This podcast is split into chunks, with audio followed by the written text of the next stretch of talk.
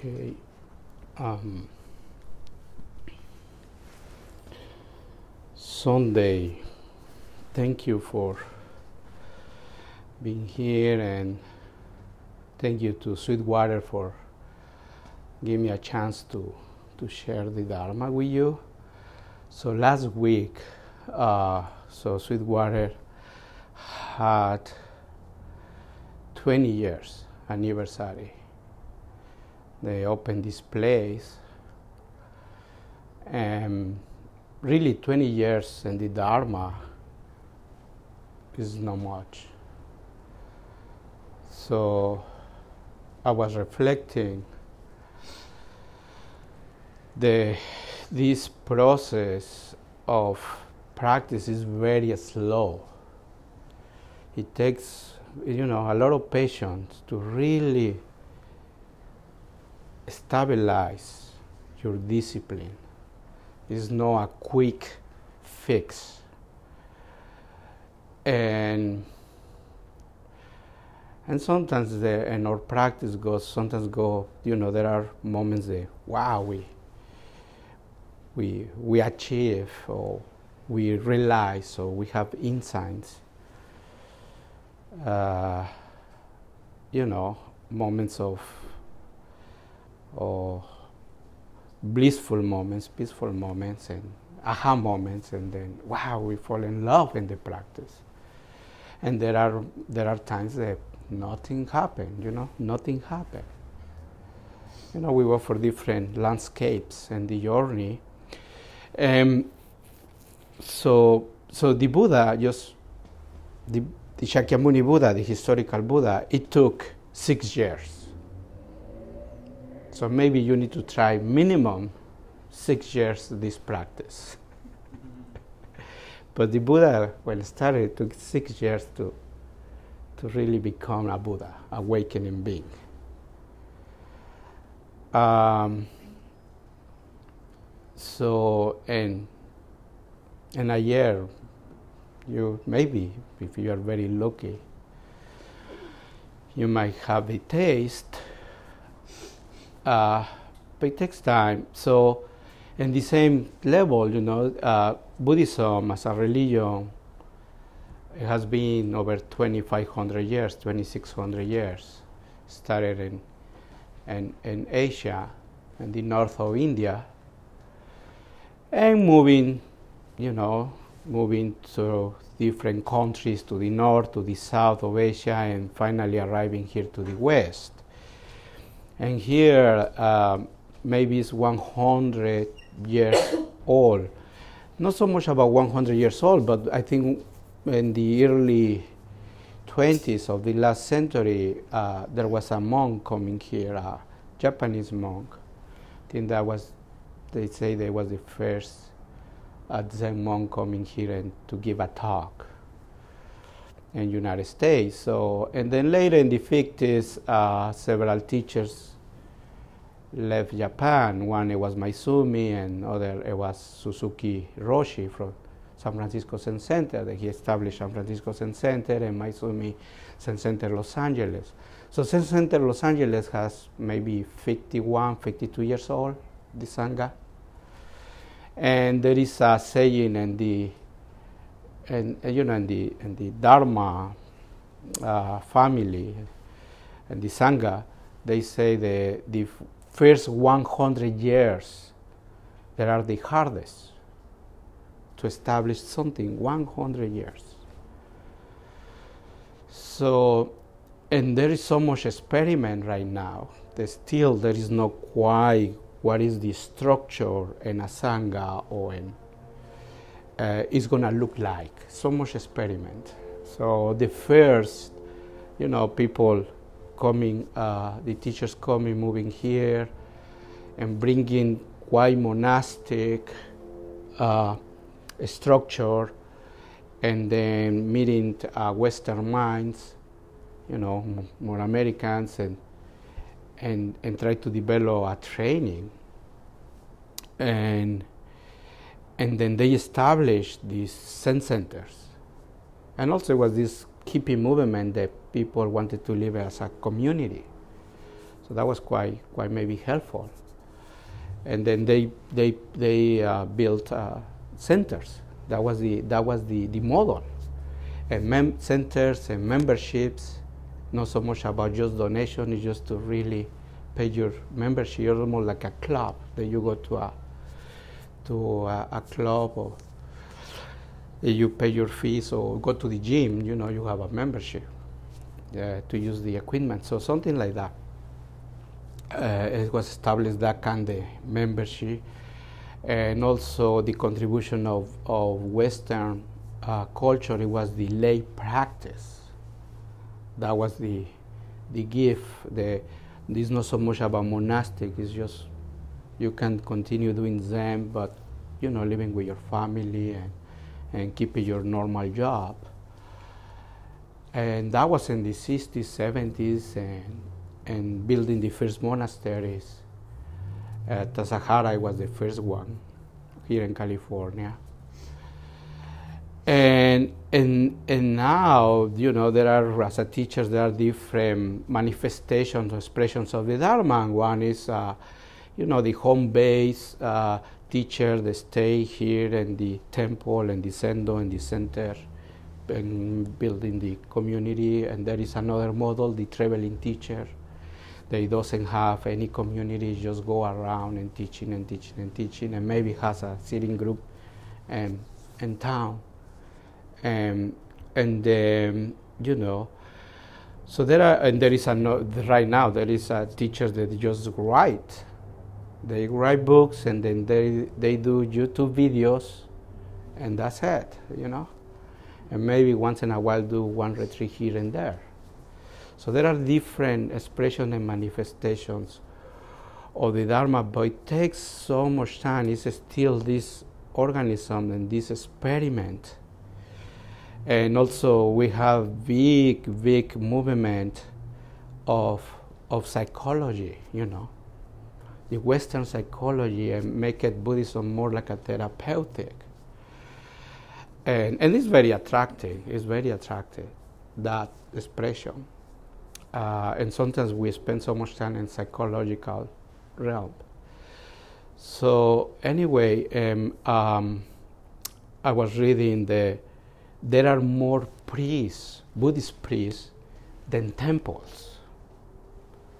You know, so there is a lot of unemployment rate in Buddhism. So this is my preferential, my, my, my preference and my you know, in the way how I teach and the community they try to build, I not so much try them to into priesthood thing.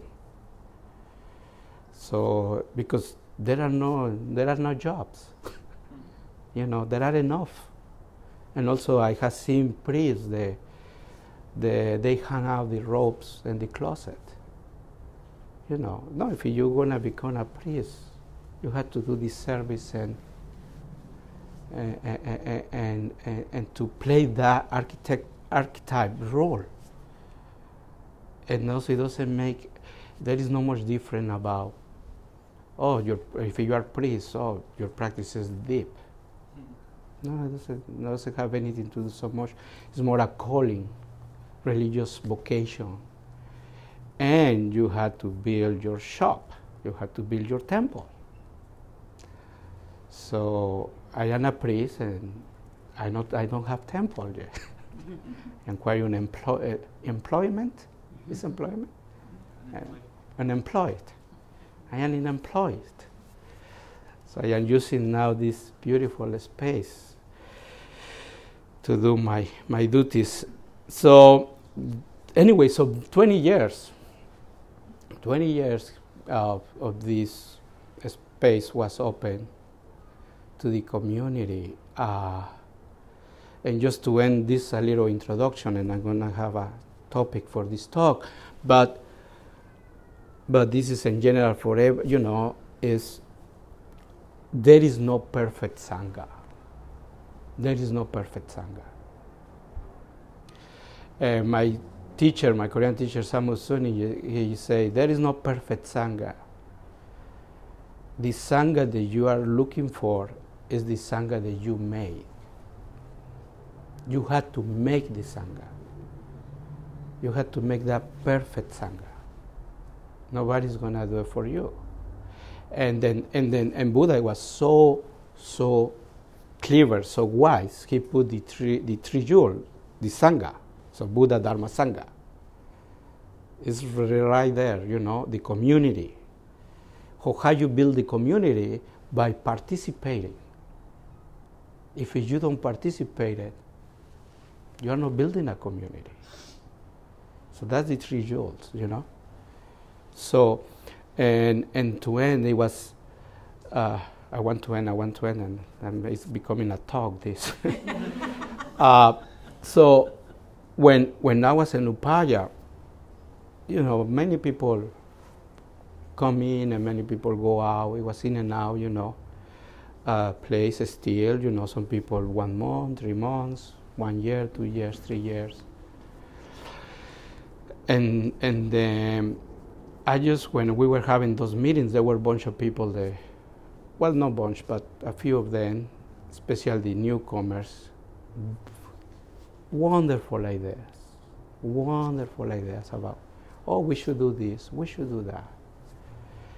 And I've been world leader uh, or one of the seniors of the community, I just I told them, I said, I don't want ideas.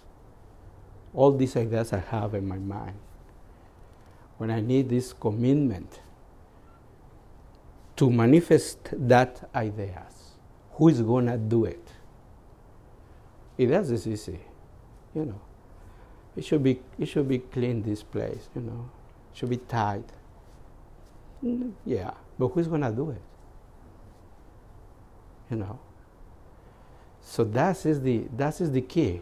That is the that's the path, the embodiment. You know. So so yeah, and then and then my my teacher it was she was tough because she uh, Joan Halifax she say uh, be careful what you're asking for because sometimes people say oh I don't have teacher so be careful what you're asking for. You know, oh, we want more practice. Oh, we want more sessions. Okay, so we put sessions and the people don't show up. So, just we need to, you know, to be aware what the way how we approach this practice, and then the person who is going to wake up is us is ourselves. We have to do the work. That's the beauty of, of Buddhism. It's a very, very uh, personal journey. You know, that is what it was so attractive to me. The, the this sense of huge take responsibility about your body, mind. Nobody is gonna do it for you. So that was so clear, like a uh, it's up to me how much I'm gonna dive, how much I'm gonna give to this practice. It's up to me.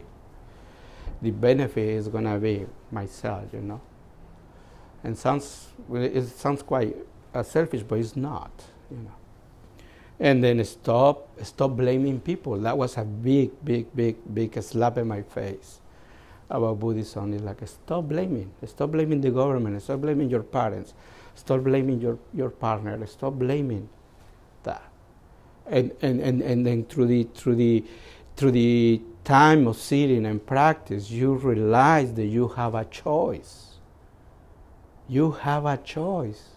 And it's huge, huge uh, insight when you realize that, yeah, if you don't like the job that you are doing, you have a choice to leave it and pick other one. And then, but what happened? We have a fear. You know, and we think this is the only job, or this is the only partner, or this is the only uh, country to live, or whatever. No, we have always a choice and then and then the attitude comes to play. That's so important. What is my attitude to what i am facing? So dive into the into the talk. So so my, my, my, my topic is dealing with problems. But with specific problems. No we have a bunch of problems in life but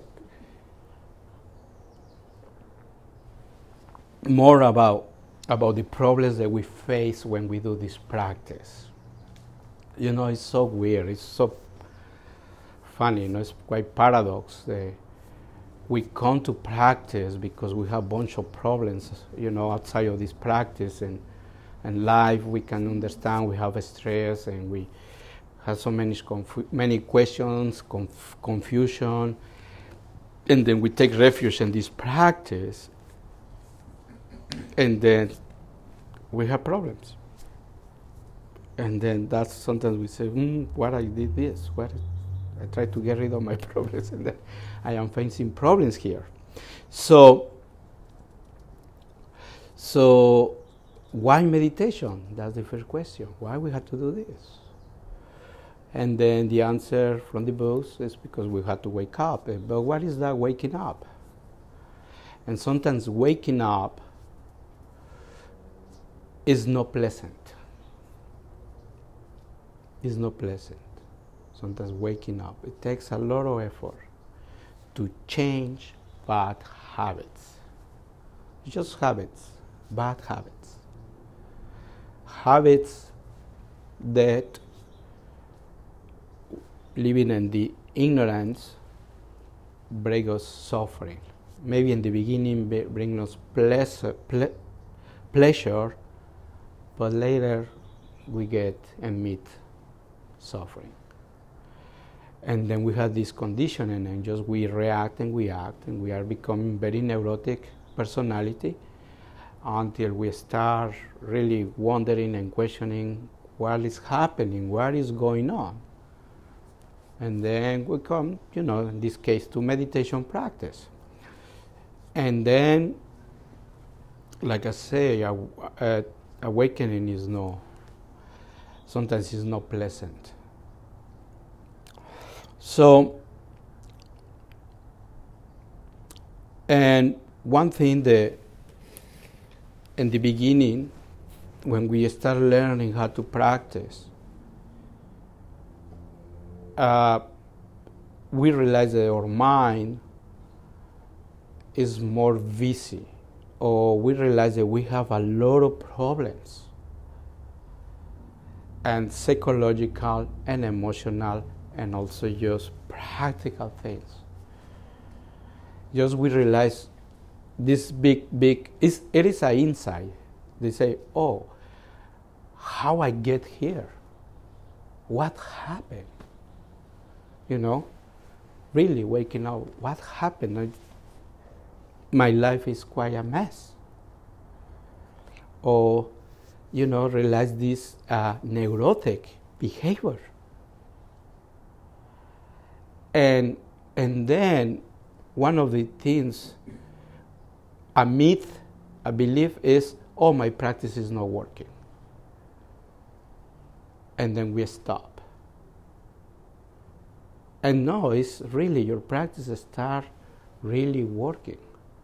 So you are more aware about your psychological things, your emotional, and the way how you live your life. And you realize that, you know, I, I usually say that your basement is a mess.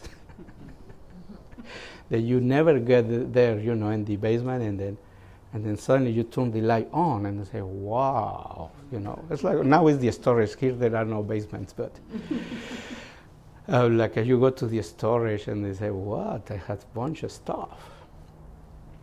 So, and then we stop. So here, the encouragement is not to stop.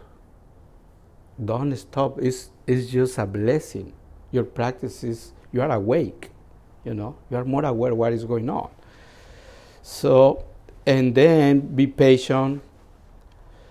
And like the 12 step program, they say one step at a time. Just one sit at the time. Don't try to run this marathon.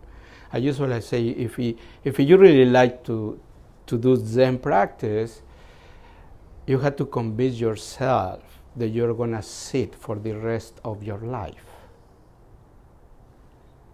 So if you put it this a lot of burden on your shoulder, like, oh my God, how many sittings I'm gonna do, how many ascents. You know, it's almost like a kid learning to, to walk. When he's a kid, you know, a baby, uh, he he doesn't know that he's gonna walk for the rest of his life. he's so excited, you know. You know, just standing now and walking. So imagine if he realized that, he said, "No, it's better not to." so, yeah. So, so this practice is like that. So, in dealing with problems, one of the keys the, is the right attitude. To watch that attitude. How, how am I facing the challenge that I am facing in my life? What is my attitude? Sometimes, sometimes we, we, we self sabotage. Sometimes just we go into the facing the problem already down. So what we're gonna try? You know, sometimes I, uh, you know, we come here and then and then sometimes one of the problems is sleepiness. And, and practice, or maybe or maybe the pain, you know, or my leg gets numb. And then we come and then you are hoping that you don't get the sleep or, or you are hoping that you don't have this uh, leg numb. Already you are inviting, you are, you are waiting for that scenario, for that state of mind is going to happen in your next half an hour. From that, it's just, we are dead. And instead just to come with totally fresh mind and not to, to expect that that's going to happen.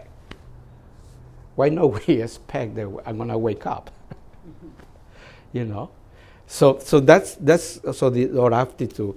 And then, and then to understand the life, life is, is joys and sorrows. This is enlightenment. Up and downs, up and downs. That's what we are going to be more getting used to, to these up and downs of life. Joys, when it's joys, great, wonderful. There's going to be sorrow. You know, but you know, is to both are part of life. So that's in the same with practice. Practice is going to require the right effort. You know, practice is going to challenge you if you're going to grow. If you want to grow, if you want to change a habit, it's, it's, right now my practice is to go to the gym.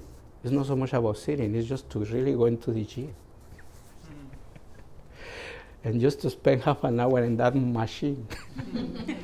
it's doing the same thing all the time. You don't move yourself. so boring. it's so boring. It's the same with uh, this is this is very boring, you know. it could be very boring, you know, but I don't have trouble. But so so anyway, and then and then pain pain here, we need to find the difference. It's just pain is we can escape from pain. So pain is inevitable. But we can escape from suffering. So, so suffering and pain are different things. So what creates suffering sometimes is our relationship to pain. So if we are sick, you know, ill, we are gonna find pain, you know.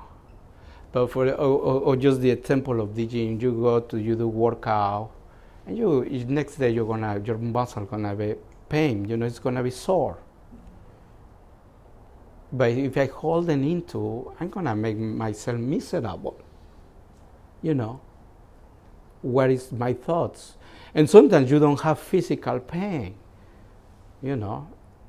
Most of the time you are fine but your interpretation or experience is what makes you so heavy here and your thoughts and emotions. So it's different. So, so,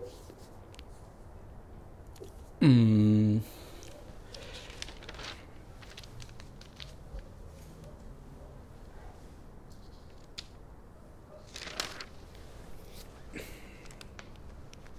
yeah. So, and then and then one one thing the this way the other other so, so one, is, one, one, one is pain, you know, pain, the physical pain that we it's not easy to sit on the floor, but not because you don't you are not able to sit on the floor it doesn't mean that you are not wake up. No you can wake up on chair you know sitting on chair you know but but but this sitting you know is the first awareness is about your body you know then maybe you need to stretch more. That's the invitation you know that that difficulty not to able to sit here or or your your body's too much sedentary life.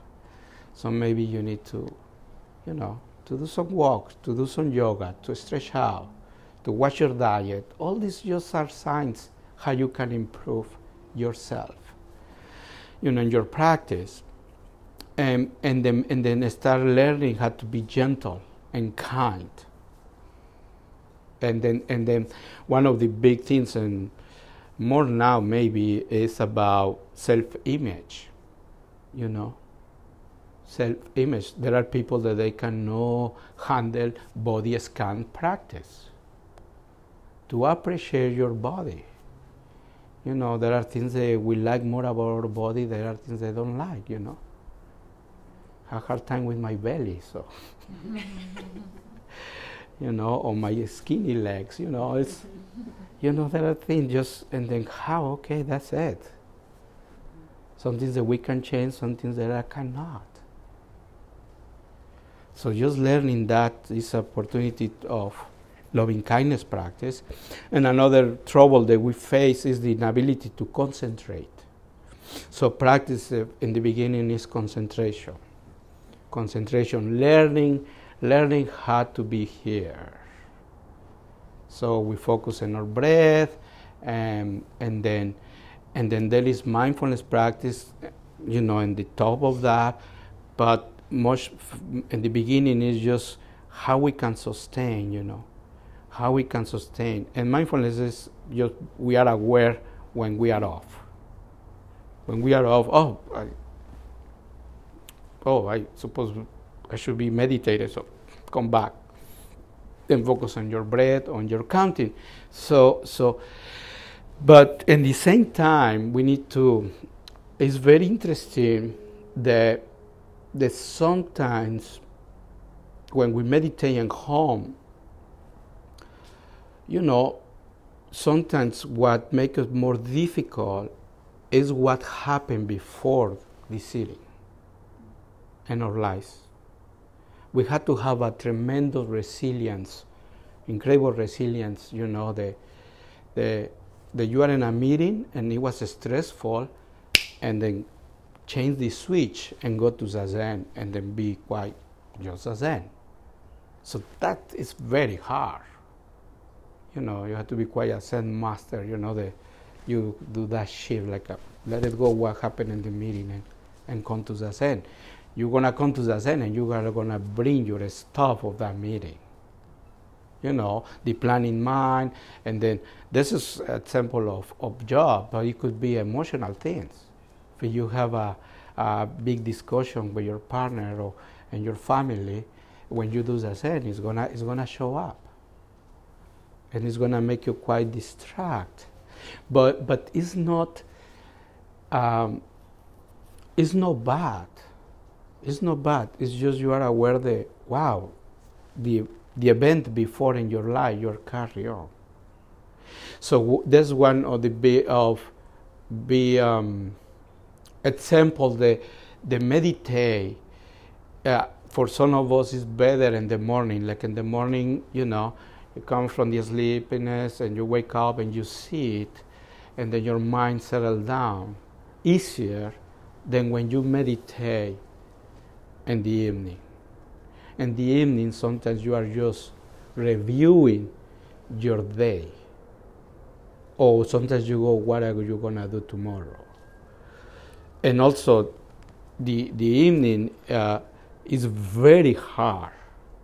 It's so hard, like I mentioned it before, from walking to this position.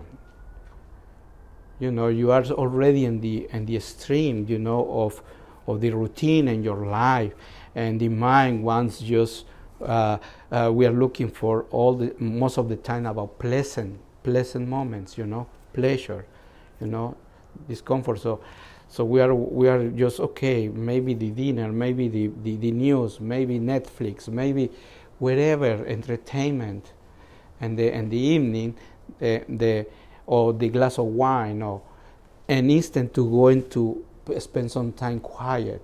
Just that standing up to sit, that is the, the hardest bridge. As soon as you sit, you're gonna go right away. The body knows. For those who have been practicing a little while, just the body knows. Just go into the into the switch off. boom, sunset. It's not any more struggle or resistance to the practice. But before, when we are walking, I can see myself, you know, and then I see I have my cushion there and home, and then I say, oh no. you know, oh, I think I need a tea, you know. tea is gonna make it more calm or something, you know. And but yeah, so so this this one of the to be aware of that. Uh, and then and then when when we see it,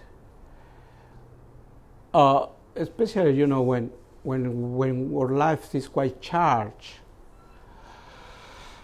uh, is to see it, but not to see it with with intention to fix the problem.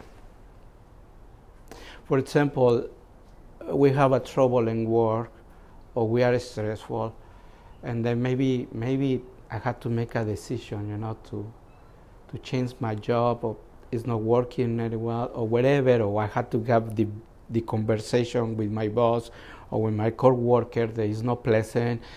So, and we do zazen, but don't come with zazen trying to get the answer for that. That's not the point. If you come, it's better to sit on a couch and maybe get a cigarette, thinking about it. No, no, no. It's just you go and you sit, and you're gonna review and review and review and review the story or, or, or whatever happened. But what usually is happening is is purging. The mind is purging. The mind is releasing, releasing the stuff. You don't have to do anything. You don't have to get the solution on the cushion. No, just let it, let it, you know, flush it. It's, yeah, it's, fl- it's flush. You're flushing all the thing.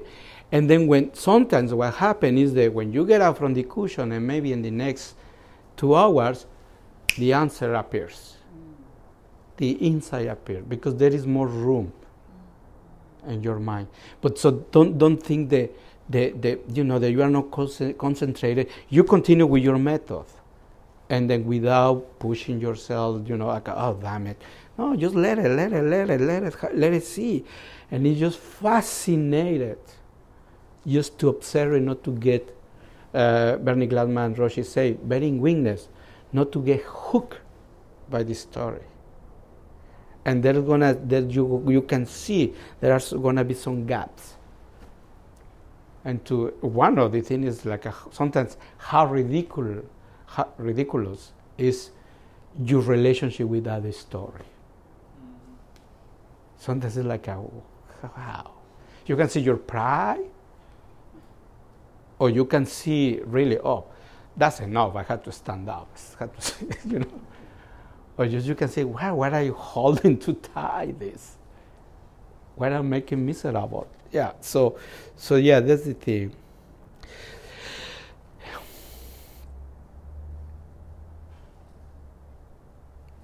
Wow, talking a lot.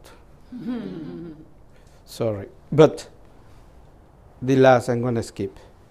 So the last thing, one one of the faces is uh, one of the stages, and it's a beautiful stage to be, is the fear.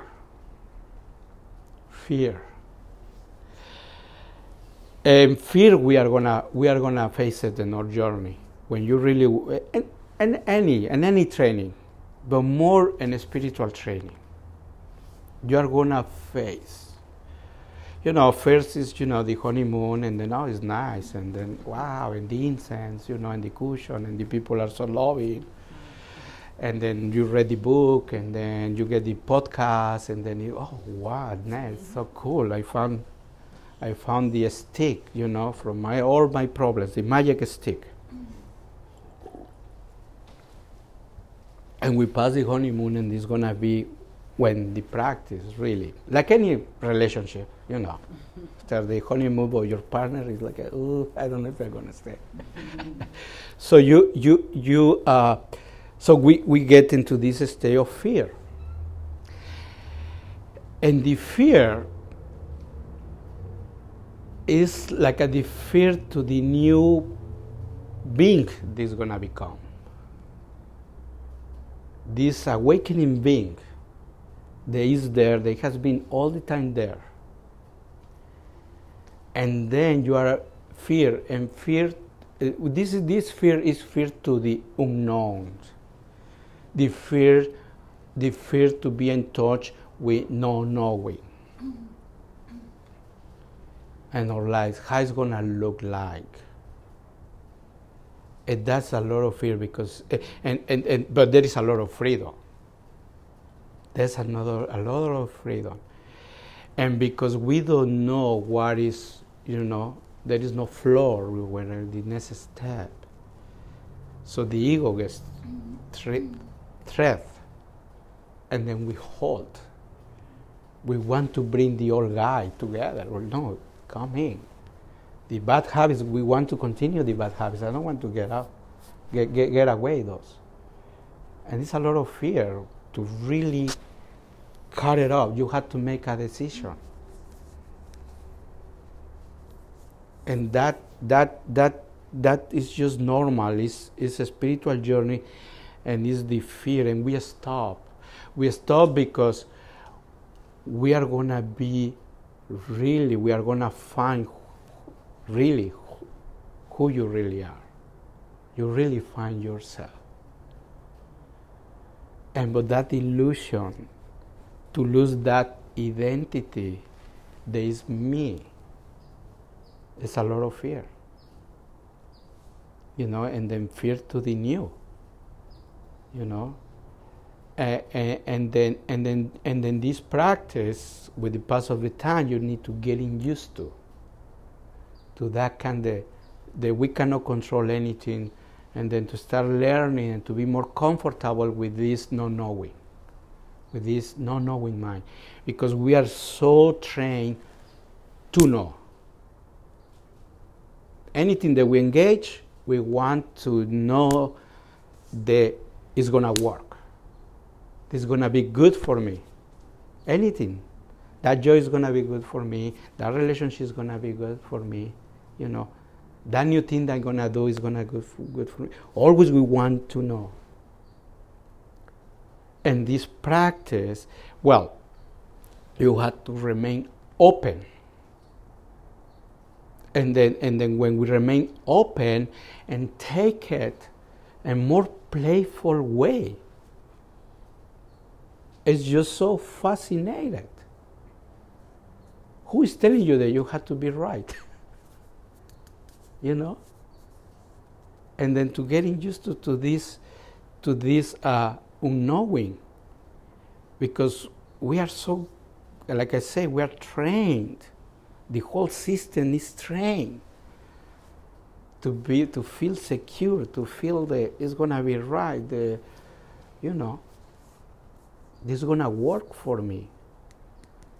And sometimes the attachment to that model, the attachment to that thinking, really make us suffer more than to go into the other side and to be more like a explore explore and to this is you know is is is really life it's a li- it's about life and somebody asked me a long time ago what was the meaning of what was the i'm going to end with this uh, what was the uh, he he asked me, I tried to get it right. Oh, what is the meaning of life from the perspective of Buddhism? And then I answer, just to live. just to really completely aware that you are alive. It's just amazing. Really, it's amazing. If that is our purpose, just to really live this life fully aware. And instead to stay in this dream, thinking that we are living our life and we are not living it fully, you know, and we are just full of conditions and stuff. So that's dealing with problems. Thank you.